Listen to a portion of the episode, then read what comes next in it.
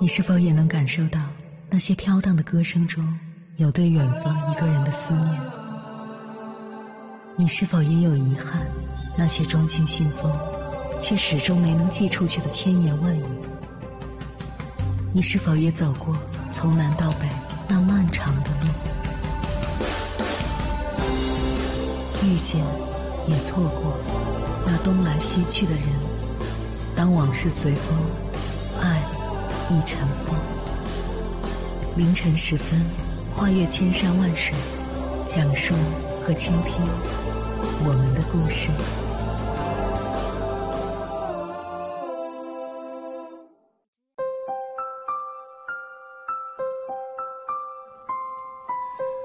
欢迎回来，各位夜行者，这里是正在直播的中国交通广播心灵夜话栏目《千山万水只为你》。深夜不孤单，我是迎波，我要以黑夜为翅膀，带你在电波中自在飞翔。前段时间又重温了一遍我最爱的电影《海上钢琴师》，片中的男主角一九零零从出生到沉入大海都没有踏出弗吉尼亚号一步。其实他一生中有过两次下船的机会，一次是录唱片时惊鸿一瞥窗外的少女，一见钟情。但是他在走下游轮的那一刻，在楼梯上驻足了几分钟。接着，他将头顶的帽子扔进了水里，决然的返回了游轮，从此再没有走下船梯。最后一次，朋友麦克斯在已经废弃的弗吉尼亚号里找到了他，让他离开这艘即将被炸毁的旧船时，他拒绝了。随着巨大的爆炸声，弗吉尼亚号灰飞烟灭，也带走了一九零零的传奇。就这样。生于船、长于船、死于船的一九零零结束了自己的一生。很多人都不明白为何他选择如此。其实电影的结尾已经给出了答案。陆地上有太多选择，太多诱惑，对于他来说太复杂，也并不是他想要的。或许跟他从未下船有关，因为没有被俗世所浸染，所以他活得很纯粹。也正因如此。他比俗世的人更接近生命的真相。一九零零清楚自己内心的需求，他获得了内心的自洽，这才是终极的幸福。接下来，千山万水只为你，跟朋友们分享的文章选自樊登读书，名字叫《人生有三次觉醒：自觉、自律、自洽》，作者六月安夏。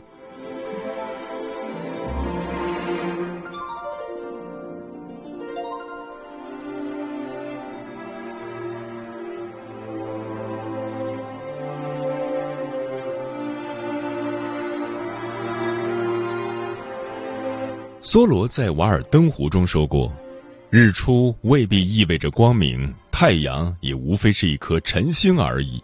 只有在我们醒着时，才是真正的破晓。成长不代表成熟，觉醒才带来蜕变。岁月如驹，人生海海，有人浑浑噩噩，始终囿于生活的纷杂；有人却以生活为练场。”在世事中洗尽铅华，淬炼出一份难得的清醒。他们社交自觉，生活自律，内心自洽，将日子过得活色生香。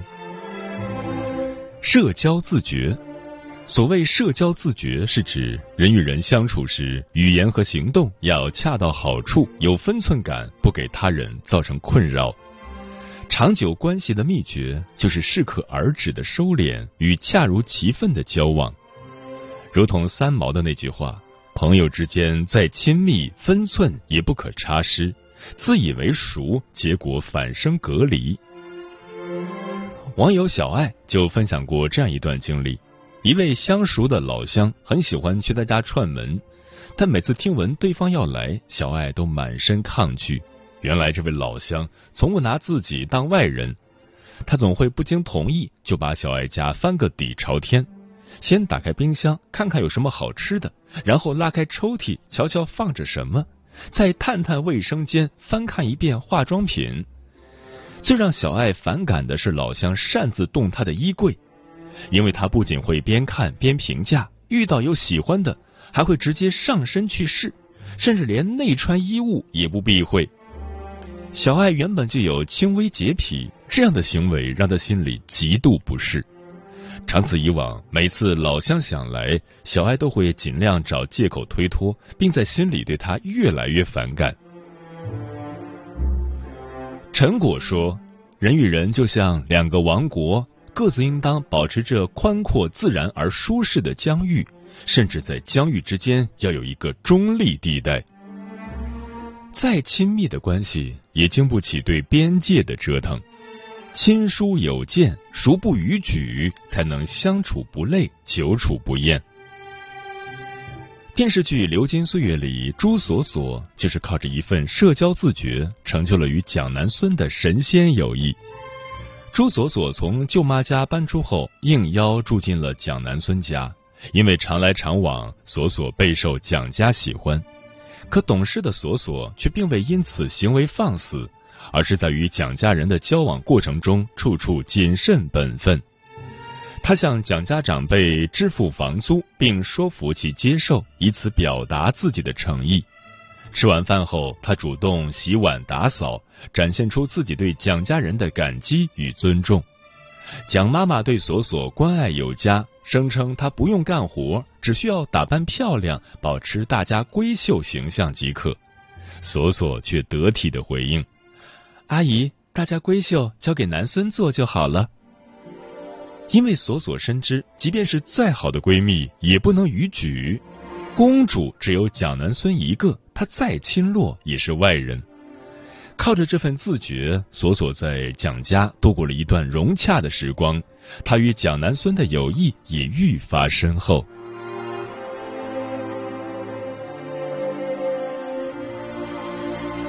周国平说。出言有尺，嬉闹有度，做事有余，懂分寸，知进退，大家才能过得舒心。好的亲情、友情、爱情都离不开双方的社交自觉，靠近但不越界，亲密但不逾矩，厘清关系界限，守好处事分寸。只有保持一份对距离的敬畏，才能如春风化雨般浸润彼此的心灵，浇灌出人际关系的常青树。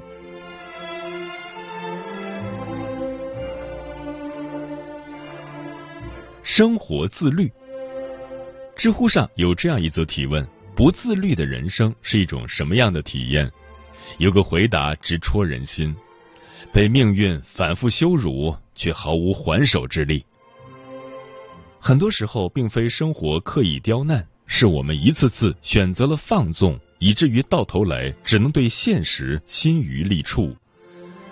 微博上有位网友记录了自己一天的生活：早起打算看书，困意难当，便又眯了会儿，结果再睁眼已十一点，看书计划泡汤；下午加班，原计划两小时搞定，可中途没忍住刷了一小时手机，只得将工作拖到第二天。晚上吃饭，馋虫作祟的他不经意吃撑，事后才想起自己正在减肥，导致整晚无比后悔。他感慨道：“自己掉在了一个恶性循环圈，生活紊乱，情绪内耗严重，整日抑郁消沉。”王小波说：“人一切的痛苦，本质上都是对自己无能的愤怒。”而自律恰恰是解决人生痛苦的根本途径。一个人如果戒不掉懒惰，管不住拖延，压不住放纵，必然会过得一塌糊涂。只有保持高度自律，调准生活的刻度，把握生活的节奏，才能在人生路上笃定前行，满载而归。清华博士张笑涵曾在一段视频中分享了自己每天的生活安排。七点半准时起床，半小时洗漱收拾，八点之前出门，在通勤路上坚持看书，九点到公司，十七点下班，期间保持高效专注工作，十八点半左右到家，进行一个半小时的健身或跳舞，而后简单用晚餐、护肤、看书阅读，十点半左右休息。张笑涵说。自己的这种自律已经成了一种习惯，事实也证明，生活用满满的诚意犒赏了他的这份自律。打开张韶涵的履历，你会看到许多亮眼的成绩。二零一六年中华小姐一站到底博士专场冠军，最强大脑第七季二十强。优越的身材，智慧的大脑，自律让她的人生不断开挂，并收获了无数的艳羡和赞许。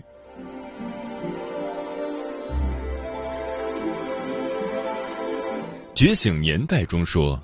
在这个浮躁的时代，只有自律的人才能脱颖而出。想身材傲人，就要坚持锻炼、合理饮食，进行科学的热量管理；想皮肤出众，就要坚持护肤、按时休息，落实严格的保养计划；想见解不凡，就要坚持学习、深入思考，保证高效的知识迭代。生活的自律程度决定着人生的高度。唯有保持高度的自律，才能拥有高配的人生。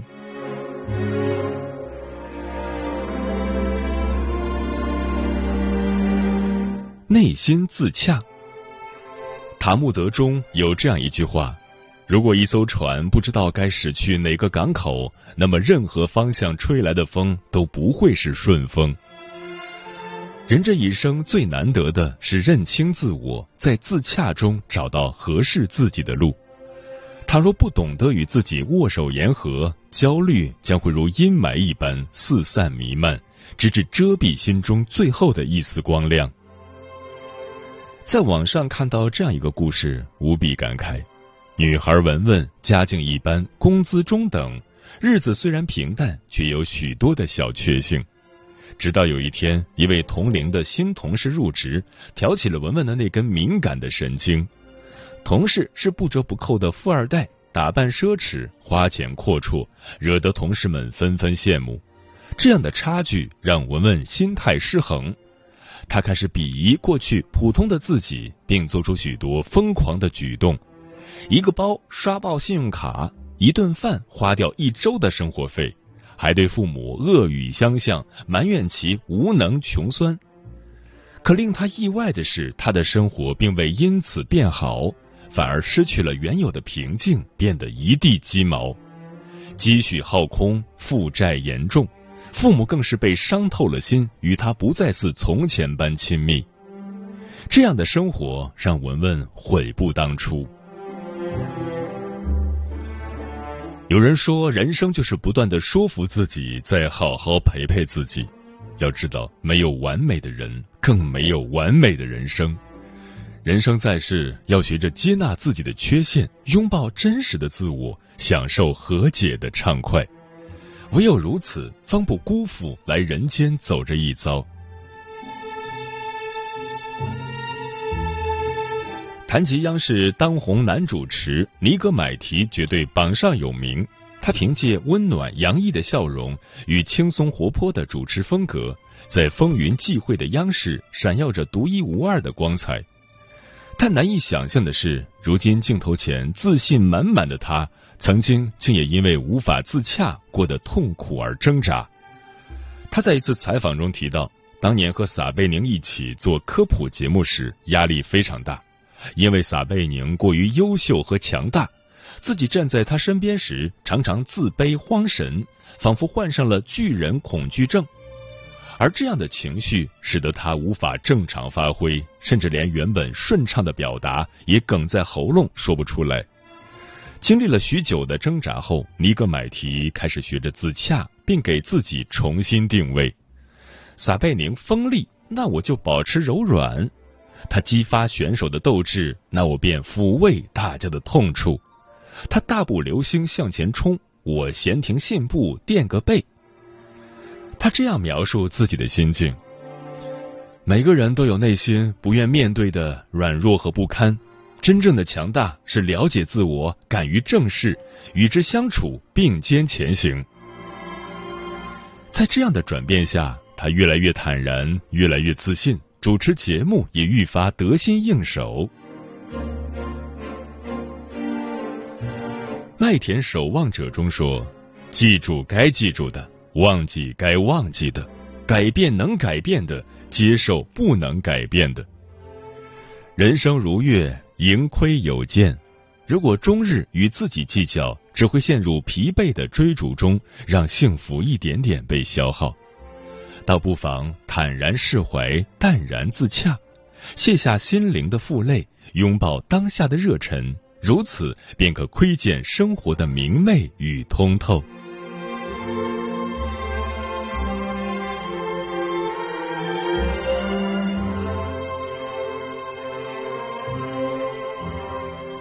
南怀瑾曾说：“真正的修行，不止在山上，也不止在庙里，更需要在社会中。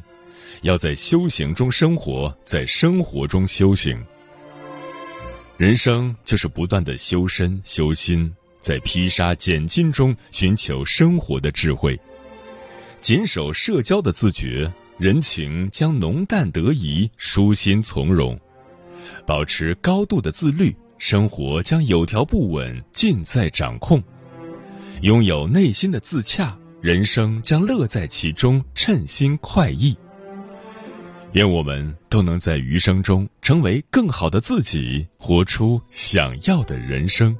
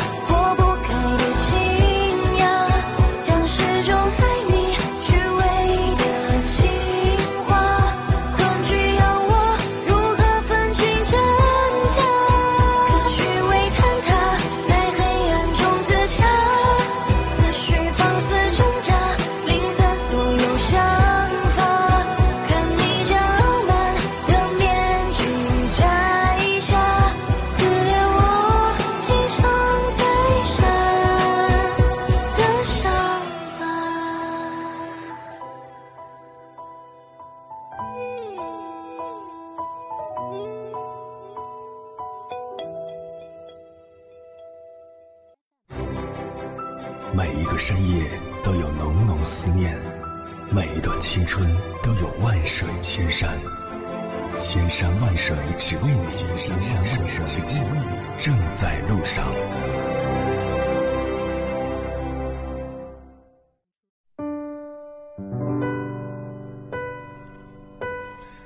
感谢此刻依然守候在电波那一头的你。你现在听到的声音来自中国交通广播《心灵夜话》栏目《千山万水只为你》，我是迎波。今晚跟朋友们聊的话题是如何做一个自洽的人，对此你怎么看？微信平台中国交通广播，期待各位的互动。专吃彩霞的鸟儿说：“学会自洽，首先要坦然接受自己的优点和不足，就会变得真实起来，看到的事物也会更真实和更理性，不轻视也不夸大一件事对自己的影响。最理想的生活方式就是做事张弛有度，不卑不亢，在不断变化的生活中怡然自得。”微微一笑很倾城，说：“一个人的自洽能力越强，才越有可能接近幸福。做一个寡言却心有一片海的人，不伤人害己，于淡泊中平和自在。”猫头鹰便是说：“自洽，自洽，自得其分，恰到好处。不要跟自己的内心去斗争，不要纵容明知故犯的错。”烟花炸满天说。能做到不内耗又能自洽的人，我敬他是内心强大的人，而我只是在向这一步努力迈进的人。怎样才能成为内心淡定的人？这是我每天都在思考的问题。人间四月天说，一个自洽的人能够客观的评价自己，坦然接纳自己，不盲从，不随大流，自信且坦诚。面对生活的进退，能保持平稳的心态，始终坚持自己的方向。浩翔说：“一个人想要做到自洽，首先要减少精神内耗，降低期待值，遵从内心，做洒脱的自己。”程阿猫说：“所谓人要活得自洽，实际上也就是说，人要过得自在潇洒，既要自觉自律，又不患得患失，不畏人言。”活得通透的人，不去刻意追求什么，这就是自洽的境界了吧？嗯，心理学上有个概念叫重构认知，指的是要在固有认知的基础上，学会为自己打开新的看问题的视角，新的解读世界的模式，就是改变过去的认知基准框架，从而将消极的表述转化为积极的表述。打破执念，直到找到新的解决问题的方法，这就是赋予自己力量的过程，也是自洽的方式。电影《肖申克的救赎》里的安迪，不管是被冤枉进监狱，还是在监狱里被不公平对待，他没有选择怨天尤人，而是试着用积极的视角去看待这件事，尽可能的让每一天过得乐观、充实、有意义。自洽。犹如一根定海神针，无论外在多么波涛汹涌，总能在内在的宇宙中找回秩序和安定。不纠结，不拧巴，有着自己的节奏，才是最洒脱的人生。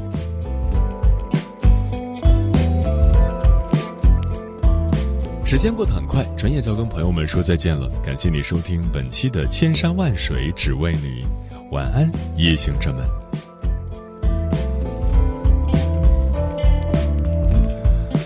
生活在何处？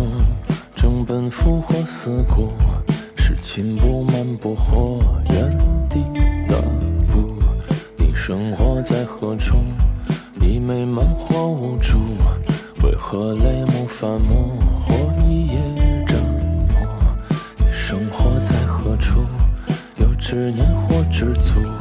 是感悟心悟或幡然？在何处？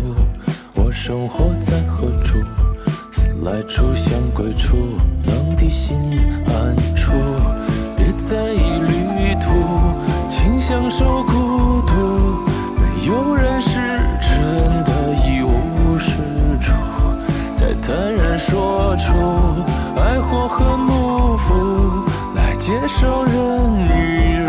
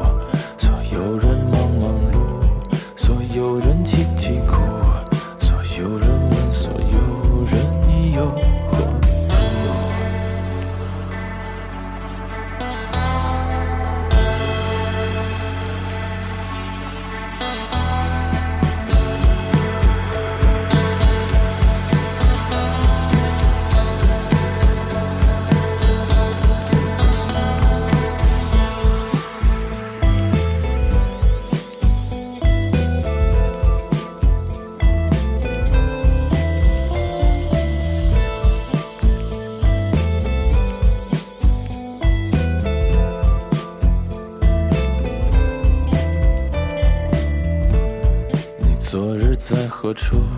你明天在何处？我并不是在问你在何处。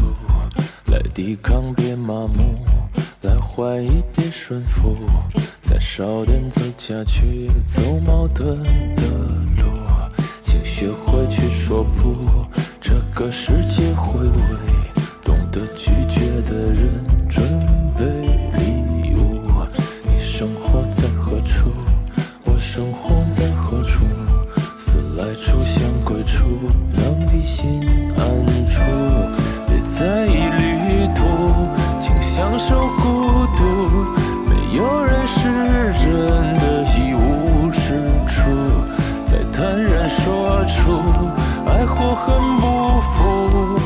接受任